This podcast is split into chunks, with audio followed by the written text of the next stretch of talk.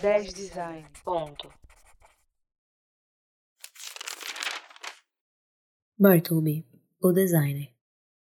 Uma das primeiras vezes que tive consciência da importância da tipografia na leitura de um livro aconteceu quando li Moby Dick, do Herman Melville. Foi um processo aventuroso que levou alguns meses e três edições diferentes. A primeira foi da série Clássicos Populares da editora Pinguim, com capas beges que acabei perdendo numa mudança de casa. Para não perder o ritmo, substituí por uma edição da editora Wordsworth que durou mais algum tempo. A história era agradável e estimulante, mas a leitura em si era cansativa. O entrelinhamento era pequeno demais, a impressão borrada. Tudo contribuía para uma mancha de texto pouco uniforme. Raramente conseguia ler mais do que uma dúzia de páginas de cada vez. Desesperado, acabei por comprar uma edição anotada da Penguin, de capa preta, muito bem diagramada e impressa, com boas hierarquias e boas margens, que lhe um fôlego. O próprio enredo abordava questões de design de livros. Moby Dick é um livro tão obcecado por livros como por baleias. A certa altura, estas chegam a ser classificadas por ordem de tamanho, como se fossem livros. Havia baleias fólio, octavo, duodécimo. Para quem pense que desperdicei dinheiro, a aventura completa custou cerca de 30 reais. Agora, sempre que vou comprar um livro com várias edições disponíveis na mesma língua, a diagramação me ajuda a decidir qual a mais adequada e, sinceramente, não me importo de gastar um pouco mais de dinheiro numa leitura mais confortável. Recentemente, abandonei uma edição brasileira da Arqueologia do Saber de Michel Foucault em favor da edição portuguesa da Almedina, que se lê muitíssimo bem. A edição brasileira tinha uma fonte de texto mais ou menos ornamentada, quase do Arte Nouveau, Dava para notar sobretudo nas maiúsculas, que a tornava bastante ilegível.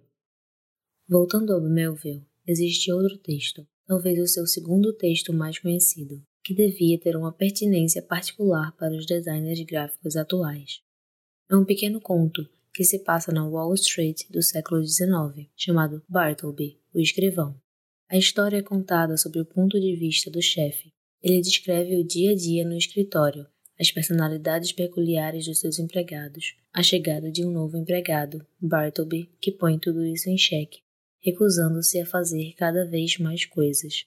Talvez seja uma das primeiras histórias conhecidas sobre tensões no escritório. O que me interessa aqui não é tanto o enredo, mas a profissão de Bartleby.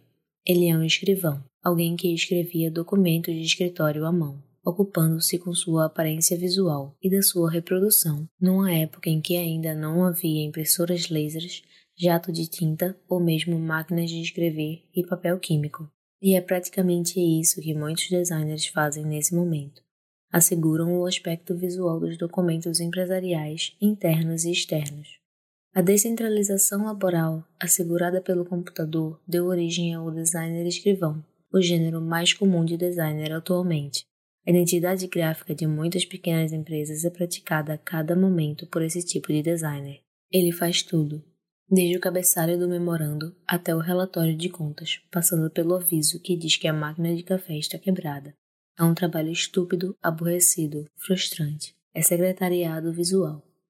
Neste contexto, o discurso do modernismo com a sua forma-função, a sua neutralidade, enfim, todo tipo de discurso teórico ou crítico pode parecer redundante, impossível de se ajustar a essas tarefas de secretariado.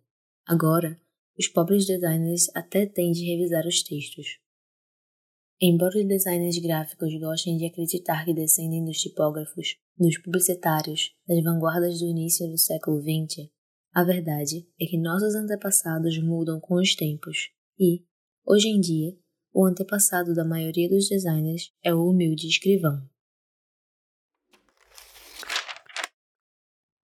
Créditos.